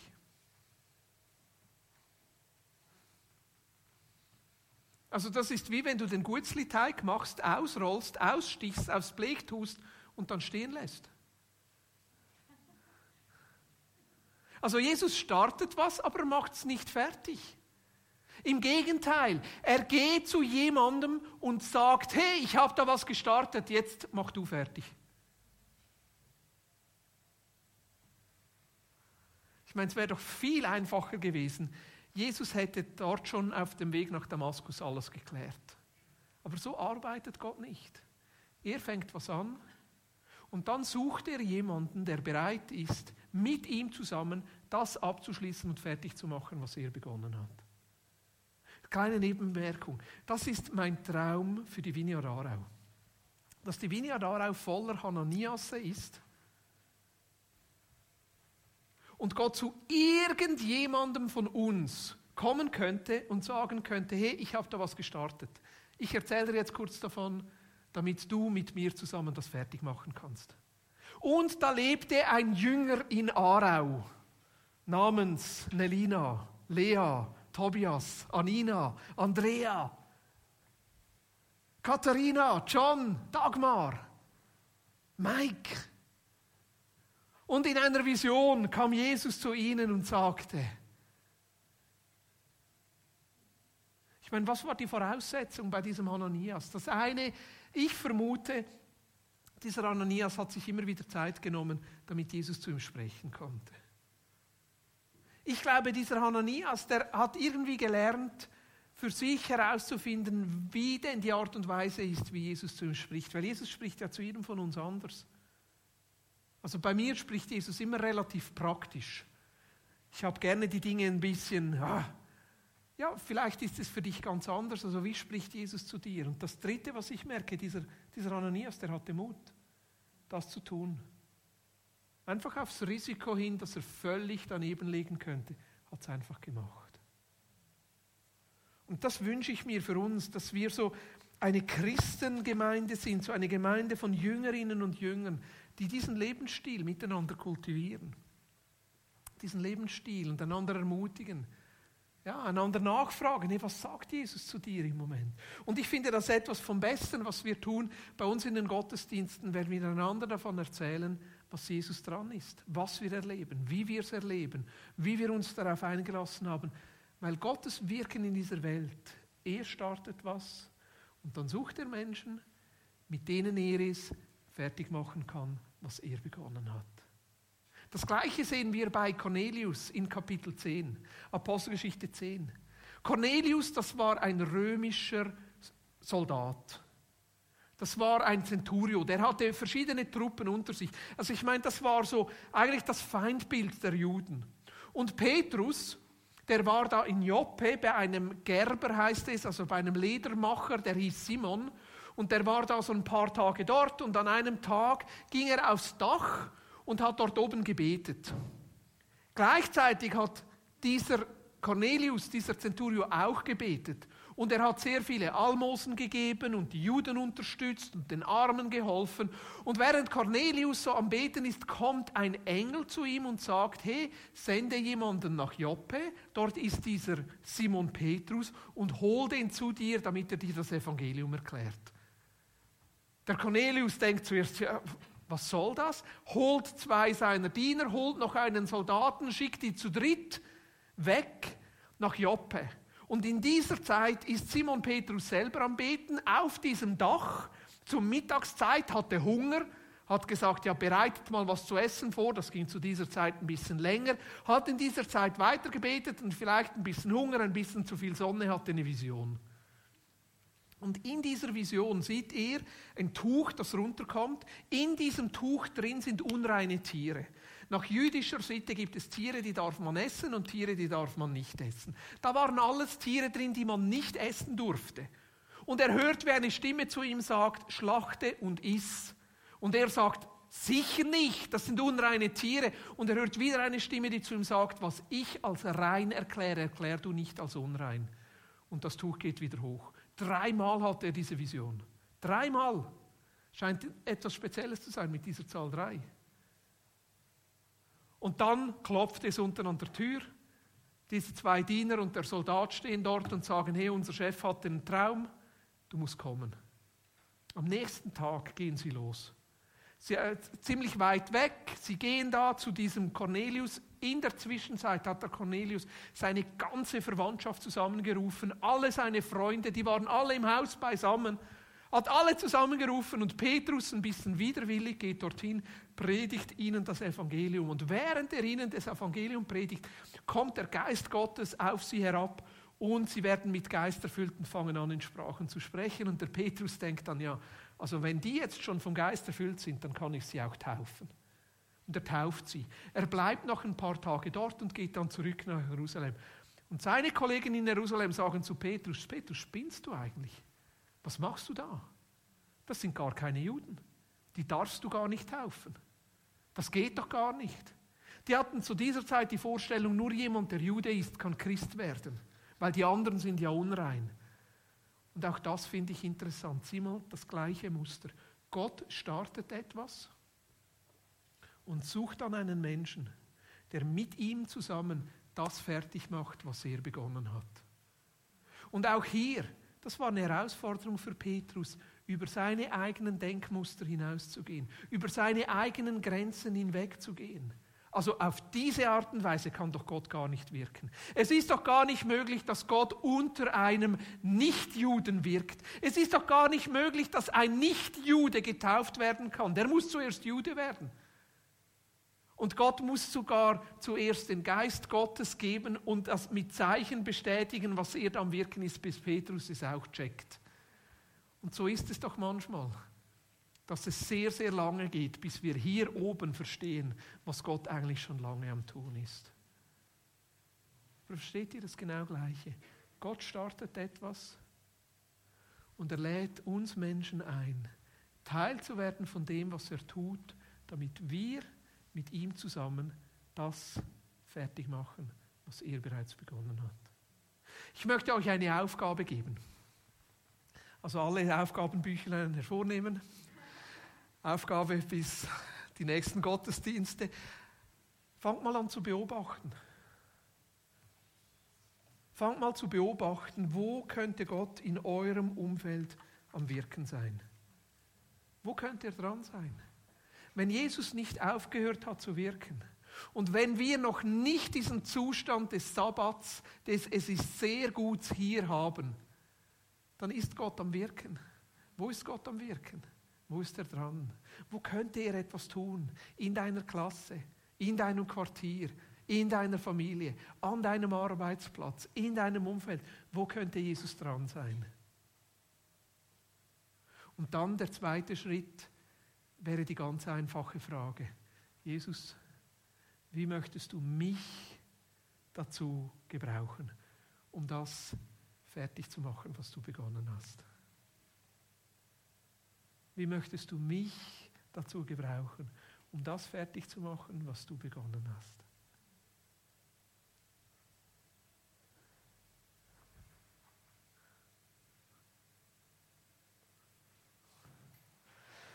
Ich möchte abschließen mit einem Gebet.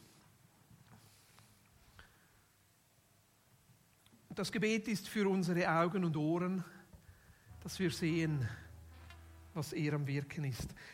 Das Gebet ist für unseren Verstand, dass unser Verstand uns nicht im Weg steht. Unsere Denkbarrieren, wie Gott wirken müsste und was richtig und falsch ist. Und das Gebet ist für unsere Herz und Hände, dass wir den Mut haben, das zu tun, was er uns sagt. Und Jesus, zuerst möchten wir dir einfach danken, dass du nicht aufgehört hast zu wirken. Und ich danke dir, Jesus, dass du nicht aufhören wirst zu wirken, bis du wieder sagen kannst, es ist sehr gut.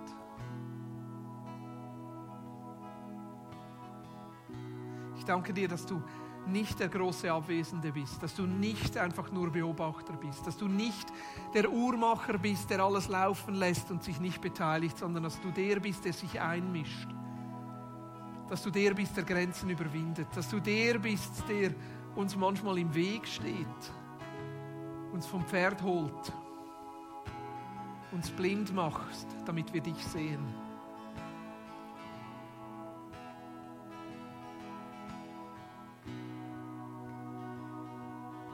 Jesus, ich bete jetzt für unsere Augen.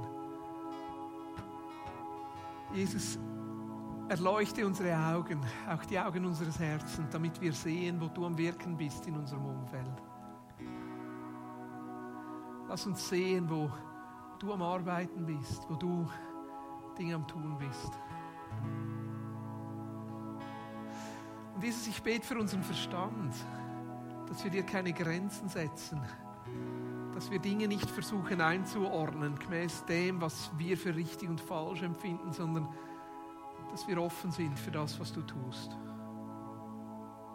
Dass wir dein Wirken erkennen können und uns darauf einlassen können. Und dieses, ich bete für unsere Herzen und unsere Hände, dass du uns den Mut gibst, die Dinge zu tun, die du uns aufträgst. Mit dir zusammen zu wirken.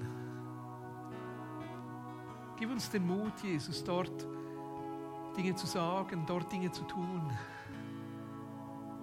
dort uns einzulassen, wo wir dich am Werk spüren, Jesus, wo wir vermuten, dass du dran bist.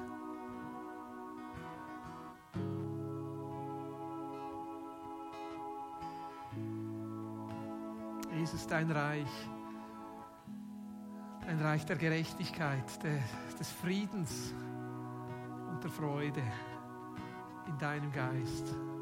Dieses Reich suchen wir und wünschen wir uns, dass es zunimmt in uns, durch uns und in unserer Region. In deinem Namen, Jesus. Amen.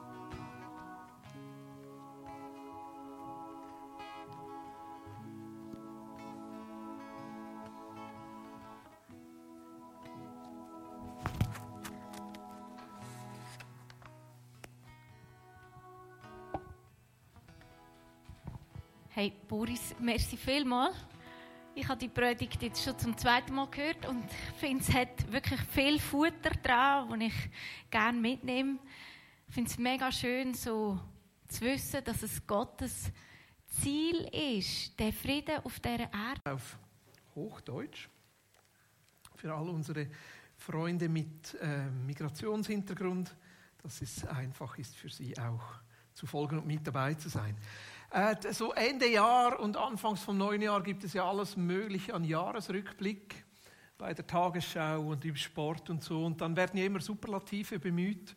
Und es ist so ein Ausdruck, den ich gar nicht hören mag, wenn es vom größten so und so aller Zeiten heißt. Ich überlege mir dann immer, ja, also größter so und so aller Zeiten, ja, also man weiß ja nicht, was noch kommt.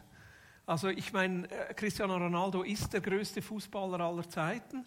Aber man weiß ja nie, vielleicht kommt ein zweiter Slatan Ibrahimovic. Und der größte Tennisspieler aller Zeiten ist auch klar, oder? Roger Federer. Ja, aber vielleicht kommt mal noch jemand Größeres. Der größte Predigter aller Zeiten ist auch klar. Michele Grenacher. Selbstverständlich. Der, der, der größte aller Zeiten. Aber ich habe trotzdem gedacht, hey, eigentlich das Jahr 2022 wird das größte Vineyard-Jahr aller Zeiten das wird das beste Jahr, das wir je hatten, weil alle anderen Jahre sind vorbei und was noch kommt, kommt irgendwann. Deshalb wird 2022 das größte Vineyard-Jahr aller Zeiten. Wegen dir, weil du mit dabei bist, weil Jesus unter uns wirkt und ich freue mich auf dieses Jahr. Ich freue mich sehr. Einfach weil ich weiß, dass wir als Gemeinde miteinander unterwegs sind und weil wir immer wieder in all den Herausforderungen Wege finden werden, wie wir miteinander Kirche leben können. Eigentlich hätten wir ja heute einen Vineyard-Tag geplant gehabt. Wo wir gemeinsam das Glaubensbekenntnis nochmal diskutiert hätten und abgeschlossen hätten. Ähm, dann haben die Bestimmungen aber geändert, ähm, dass nicht mehr 3G, sondern 2G und das hätte bedeutet, dass wir Menschen ausgeschlossen hätten und das wollen wir als Wiener auch nicht. Wir wollen, dass alles, was wir tun, grundsätzlich immer allen Menschen zur Verfügung steht und wenn wir irgendwann mal etwas mit Zertifikat machen müssten, dann immer nur unter Protest nicht, weil wir gegen die Strategie wären oder gegen das Impfen wären, gar nicht. Im Gegenteil, ich persönlich bin sehr ein Befürworter von den Maßnahmen, die der Bundesrat uns hat. Aber das ist ein persönliches Thema. Wenn es um Kirche geht, wollen wir nie jemanden ausschließen. Nie, sondern immer für alle offen sein, egal welche Grundhaltung man hat. Und deshalb haben wir uns entschieden, einfach zwei Gottesdienste zu machen. Vineyard-Tag, das wäre dann Kleingruppen und sprechen und vermischen und essen miteinander und all das werden wir wieder haben. Die Pandemie ist bald vorbei, hoffentlich. Das werden wir alles wieder machen, werden wir alles wieder tun, aber für den Moment geht es leider nicht. Und deshalb dass wir trotzdem das Glaubensbekenntnis miteinander abschließen können, haben wir einen virtuellen Abend geplant. Am Dienstag, den 18. Januar, ähm, wo wir jeden von euch einladen, einfach damit zu diskutieren. Wir haben das Glaubensbekenntnis miteinander erarbeitet, haben das in den verschiedenen Gottesdiensten vorgestellt, haben versucht, all euer Feedback irgendwo mit hineinzunehmen und jetzt denkst du vielleicht, ja, aber hey, das geht mich ja gar nichts an. Ich bin noch gar nicht so lange bei der Vineyard Aarau mit dabei. Oder vielleicht bist du sogar das erste Mal heute Morgen hier im Gottesdienst. Das ist das Spezielle bei der Vineyard Aarau. Bei uns gehören alle mit dazu. Also du darfst, du musst nicht zuerst fünf Jahre hier sein, um zu denken, dass du zur Vineyard Aarau dazugehörst. Wenn du gerne Teil der Vineyard Aarau bist, gehörst du mit dazu und bist herzlich eingeladen, mitzusprechen, mitzudiskutieren und wir machen dann am 18. Januar einen Abend über Zoom, wo wir dann uns in Gruppen aufteilen, wo wir all diese Formulierungen nochmal durchdiskutieren, aber noch viel mehr, wo wir einfach einander Anteil geben wollen. Hey, wie leben wir das jetzt? Weil das, was wir glauben, ist das eine, aber am Ende ist es doch die Frage, wie leben wir das? Und wie setzen wir das um? Jetzt, du siehst hier auf dem Flyer, hat es zwei QR-Codes. Der eine QR-Code geht zu einer Online-Plattform, die nennt sich Miro. Dort kannst du bereits schon deine Gedanken hinheften, so mit Notizzetteln artig und Kommentare machen. Und die andere ist für das Zoom-Meeting. Das kann man einfach abfotografieren und dann ist man mit dabei. Ähm, aber es, alle Infos sind auch auf ähm, unserer Webseite, äh, wo du das nachlesen kannst. Genau. Das wird am Dienstag, 18. Januar sein, äh, wo wir über das Glaubensbekenntnis sprechen. Aber jetzt heute Morgen habe ich ein Thema auf dem Herzen, nämlich die Frage ist, wirkt Gott in dieser Welt oder wie bezieht sich Gott auf unsere Welt? Tönt vielleicht im ersten Moment ein bisschen abstrakt, aber das hat mich unglaublich beschäftigt in den letzten Wochen äh, in dieser Frage, hey, wie, wie, wie wirkt Gott überhaupt unter uns? Und gerade so einleitend eigentlich im Start in dieses neue Jahr, weil wir als Vineyard Aarau, wir wünschen uns, dass Gott in uns, durch uns und in unserem Umfeld wirkt und dass sein Reich so richtig real wird unter uns. Und dass wir alle miteinander immer wieder Jesus erleben, aber vor allem auch, dass Menschen in unserem Umfeld diesen Jesus erleben können. Und deshalb für mich ist die Frage doch noch wichtig, ja, ja aber wie wirkt jetzt dieser Gott in dieser Welt? Und in der Vorbereitung habe ich gemerkt, dass es wie so vier Bilder gibt, wie wir uns Gott vorstellen. Und jetzt nicht so Gottes Bilder, sondern eher, wie stellen wir uns vor, dass Gott auf diese Welt bezogen ist. Ich habe diese Bilder versucht grafisch darzustellen. Das wäre das erste Bild. Gott als großer Abwesender. Äh, ich habe in der, in der Kante musste ich Dürrenmatt lesen. Dürrenmatt hat so ein, ein Text geschrieben, das ist wirklich ganz ein krasser, krasser Text. Der, der, das nennt sich der Tunnel. Da ist ein Mann in einem Zug und der Zug fährt von Bern nach Zürich und fährt dann in einen Tunnel hinein und der Tunnel hört einfach nie auf. Und irgendwann merkt der, hey, der Tunnel hätte schon lange aufhören müssen. Und dann geht er durch den Zug durch, also ist ein bisschen eine längere Geschichte, und ist am Ende ganz vorne beim Führerstand und merkt, dass sowohl der Schaffner wie auch der Lokomotivführer schon lange abgesprungen sind und dass der Tunnel einfach hinunterfährt und nie aufhört und quasi der Zug ins Verderben ja, fährt. Das ist eine sehr ermutigende Geschichte, oder? Das ist so Dürrenmatts Verarbeitung und eigentlich ist dieser Zugführer, der steht für Gott und der Schaffner, der steht für Jesus. Gott, der sich schon lange von dieser Welt verabschiedet hat und die Welt ist am Arsch und geht zugrunde. Das war so das Bild, das Dürrenmatt mit diesem mit dieser Geschichte gezeichnet hat. Also Gott so als großer Abwesender, das ist so ein Bild, das Menschen in sich tragen. Es gibt gar keinen Gott. Wir sind uns selber überlassen in all unseren Herausforderungen. Das zweite Bild von Gott, wie sich Gott auf unsere Welt bezieht, wäre so, Gott als Beobachter irgendwie aus, so, aus dem Dunkeln heraus, so zwei Augen, die irgendwo uns beobachten, von weit, weit weg her. Das wäre vielleicht so das agnostische Bild. Ja, so, wir wissen ja eigentlich nicht, ob es einen Gott gibt. Also, also äh, gibt es Gott wirklich oder nicht? Ja, wissen wir nicht, aber wenn es Gott gibt, ja, irgendwo weit weg beobachtet er uns, aber hat sicher nichts mit unserem Weltgeschehen zu tun. Das dritte Bild ist Gott als Uhrmacher der zwar alles erschaffen hat, alles, alles, alles, alles geordnet hat und dann wie die Uhr aufzieht und dann so das Leben laufen lässt, aber sich nicht mehr einmischt. Das ist so das Bild von Gott, das entstanden ist in der Aufklärung. Leibniz zum Beispiel hat dieses Bild geprägt von Gott als Uhrmacher. Ähm, aber so dieses, dieses Bild, man nennt das Deismus mit D, Deismus, so das Bild von Gott als quasi Begründer, dass er, der alles gemacht hat, weil irgendwie die Welt ohne Gott können wir uns trotzdem nicht ganz vorstellen, aber er ist jetzt sicher der, der Unbeteiligte, der von außen irgendwo das Ganze geordnet hat, aber sich jetzt nicht mehr einmischt. Und das vierte Bild, das wäre ein Gott, der sich eben sehr wohl einmischt und mittendrin ist und manchmal auch etwas in Brand setzt, etwas in Bewegung bringt. Gott, der sich einmischt.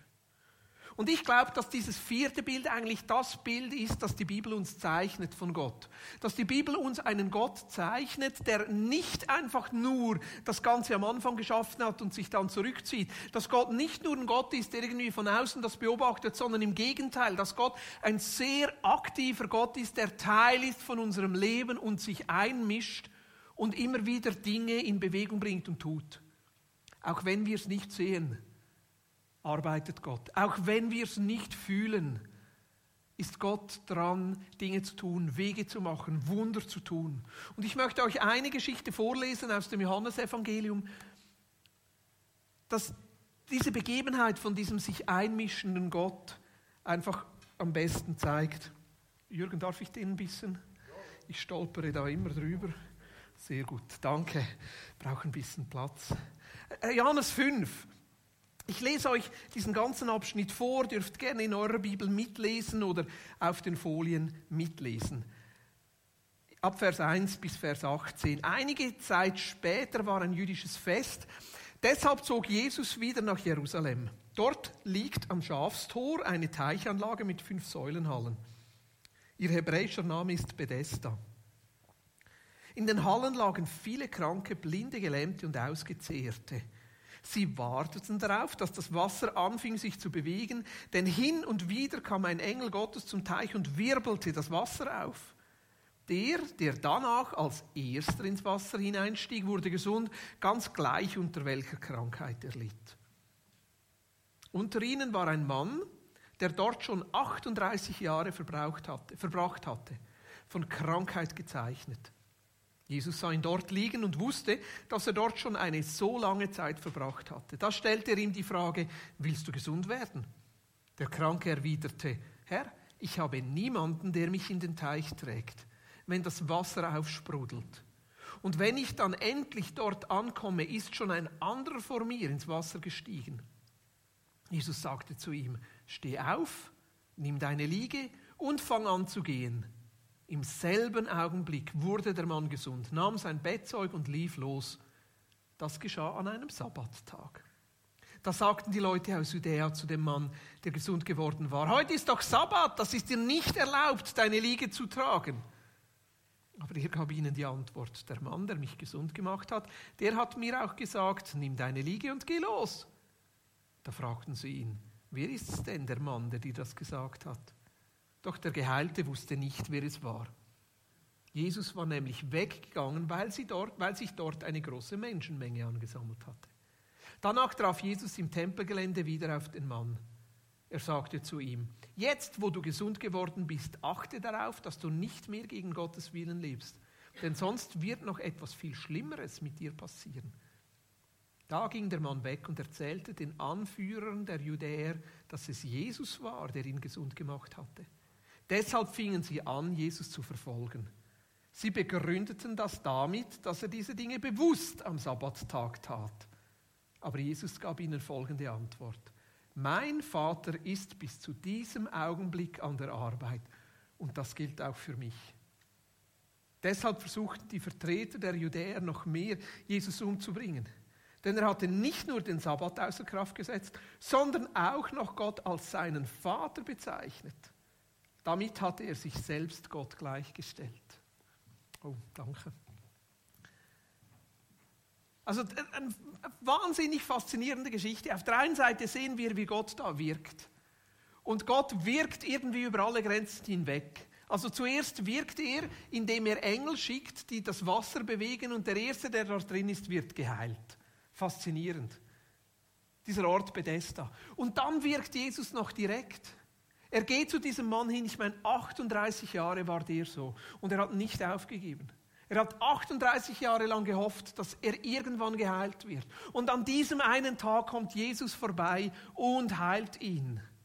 Und dann dieser Schlüsselvers, Vers 17, wo Jesus sagt, hey, ich kann nichts tun, aber was ich Gott tun sehe, was ich meinen Vater tun sehe, und weil Gott selber am Wirken ist, deshalb wirke ich auch. Ich finde diese Geschichte unglaublich faszinierend. Ich meine, die Juden, die wurden dann wütend, weil er das an einem Sabbat gemacht hat. Also wie kannst du an einem Sabbat da dein Bett umhertragen? Ja, der, der mich geheilt hat, hat das. Und die waren dann nicht interessiert an der Heilung, sondern nur an ihren blöden Regeln.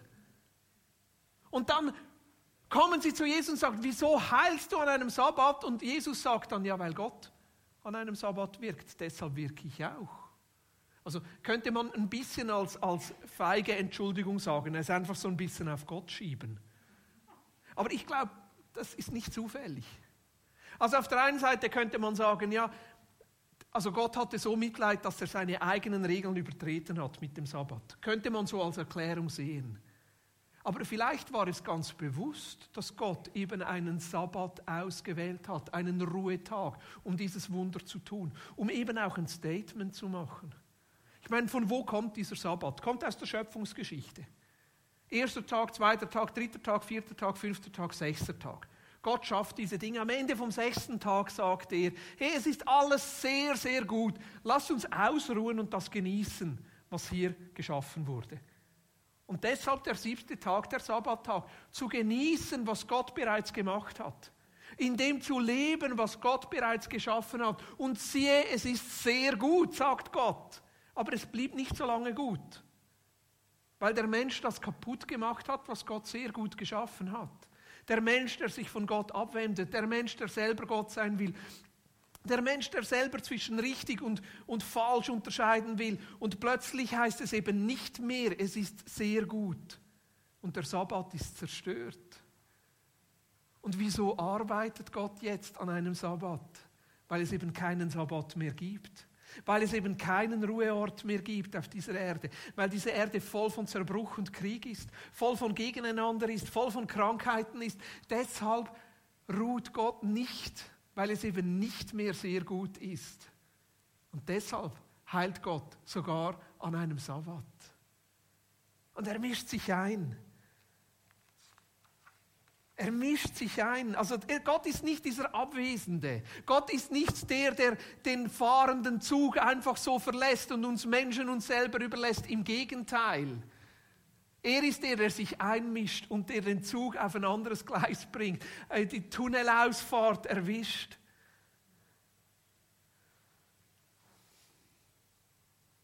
Wohin zielt diese Arbeit?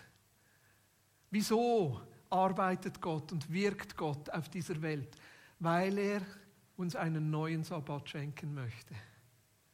Weil er wieder auf diese Erde schauen möchte und sagen möchte, es ist sehr gut.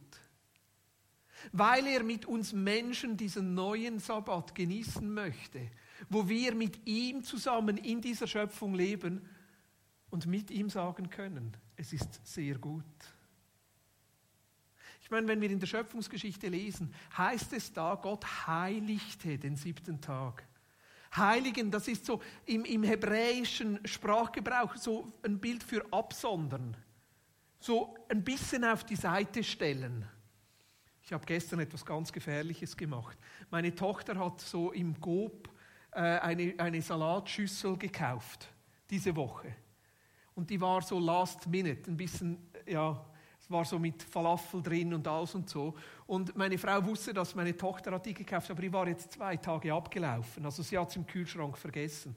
Meine Tochter hat sie abgesondert, aber dann dort vergessen. Ich habe es dann gegessen gestern. Ich bin jetzt gespannt, wie viel Frieden das bei uns auslöst.